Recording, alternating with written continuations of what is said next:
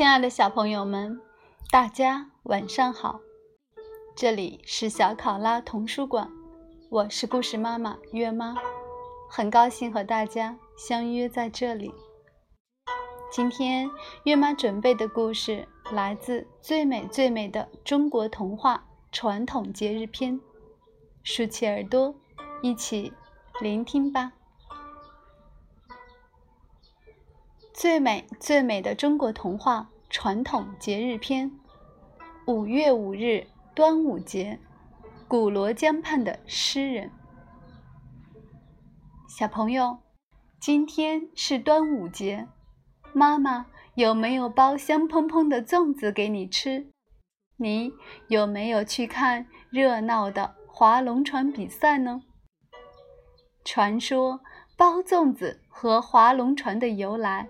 都和爱国诗人屈原有关嘞。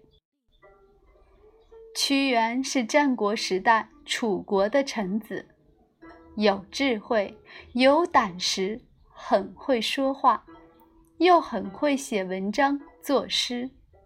到国外是很好的使者，在国内能为楚王提供很好的意见。最重要的，他有满腔的爱国热忱，时时刻刻为国操心。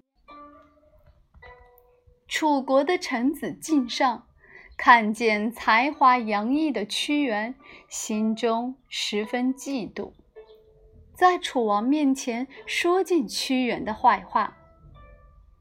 大王啊，那个屈原真傲慢啊！他以为自己常常和大王商量国事，就自认了不起，和别的大臣说：“如果大王没有他，那国家就完了呀。”您瞧瞧，他根本不把您摆在眼里呢。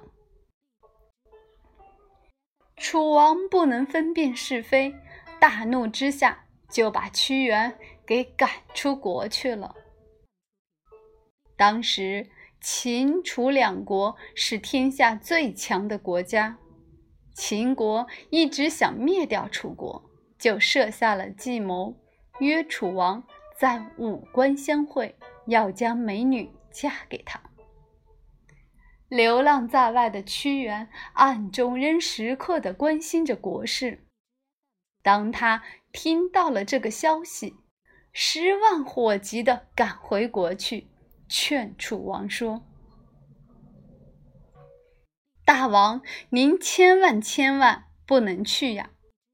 秦国就像毒蛇一般狡猾，这次他们一定是摆下了陷阱，要陷害您啊！大王，我求求您，别去吧。”楚王斜眼瞧瞧屈原，用鼻子。哼了一声，甩甩袖子，叫他退下，根本不理睬屈原的劝告。结果，楚王果然被秦国活活害死。屈原听到了这个消息，只有抱头痛哭，埋怨着：“大王，您为什么不肯相信我呢？”新的楚王即位了。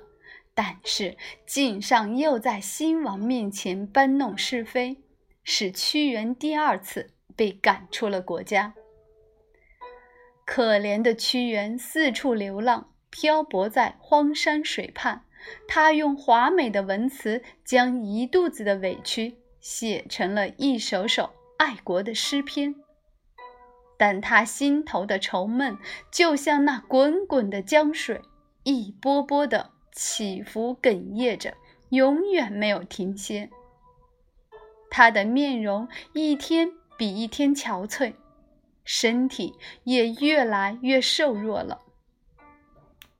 一天，有位老渔夫划着小船，口里哼着小曲，打江边过，看见屈原，就好奇地停下船来问：“咦？”你不是楚国的臣子吗？怎么一个人孤零零的待在这江边呢？屈原用忧伤的眼神望望渔夫，叹口气说：“唉，您不知道，我是有家归不得呀。我一心一意想为国家做事，却得不到国君的信任，将我赶了出来。”老渔夫拍拍屈原的肩膀说：“何必这样认真呢？你瞧，很多别的大臣，不管国家大事多么混乱，他们还不是天天照样的吃，照样的睡，过得快快乐乐的吗？你就学学他们吧，何必管那么多呢？”您不了解啊，做一个臣子。就应该尽本分，怎么能够吃喝玩乐、糊糊涂涂过日子呢？这就像刚洗过澡的人，一定不愿意再穿上肮脏的衣服。如果要我跟他们一样同流合污，不如跳到江里喂鱼算了。那你就学学我老渔夫吧，隐居在这山水间。划划船，捕捕鱼，看看风景，哼哼歌，什么事也别管，不也挺自在逍遥的吗？干嘛把自己弄得这样愁眉苦脸呢？屈原苦笑着说：“您老人家真是好福气啊！可惜我一看见痛苦的人民，一想到国家的处境。”心就不安定，哪里还有心情欣赏风景呢？老渔夫劝不动屈原，只好摇摇头，摆摆手，把船划向江心捕鱼去了。江边阵阵冷风吹起，一只孤雁飞过阴沉沉的天空。屈原看自己，既不能报效国家。又找不到志同道合的人，活在这个世界上还有什么意义呢？就悲痛地抱起大石头，往古罗江一跳。江边层层的水花飞起，溅落，又化作一圈一圈的涟漪。最后，江水终于恢复了平静。然而，忧国的屈原却随着他抱起的大石头，重重地沉没在江底，永远离开人世了。这天正是农历五月五日。附近居民听说屈原投江，赶忙划着小船来营救。可惜太迟了，他们只有敲锣打鼓吓走鱼群。又用竹筒装米放入江中喂饱鱼虾，这样鱼虾就不会去吃屈原的身体了。人们都很敬重屈原爱国的精神，以后每年到了农历五月五日，都要去河边纪念他。当年划船敲锣打鼓的紧张情形。逐渐演变成今天端午节的划龙船比赛，竹筒装米也变为落叶包粽子的习俗了。